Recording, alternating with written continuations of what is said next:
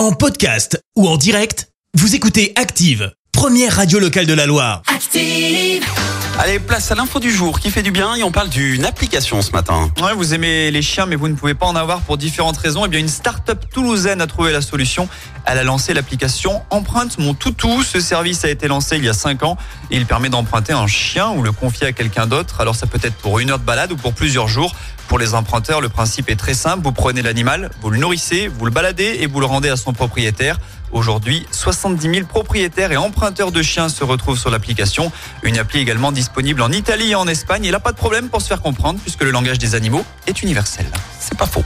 C'était l'info du jour qui fait du bien avec IRUP, la grande école de l'alternance. Management, ESS, informatique, technologie et industrie du futur, énergie, IRUP. IRUP.com.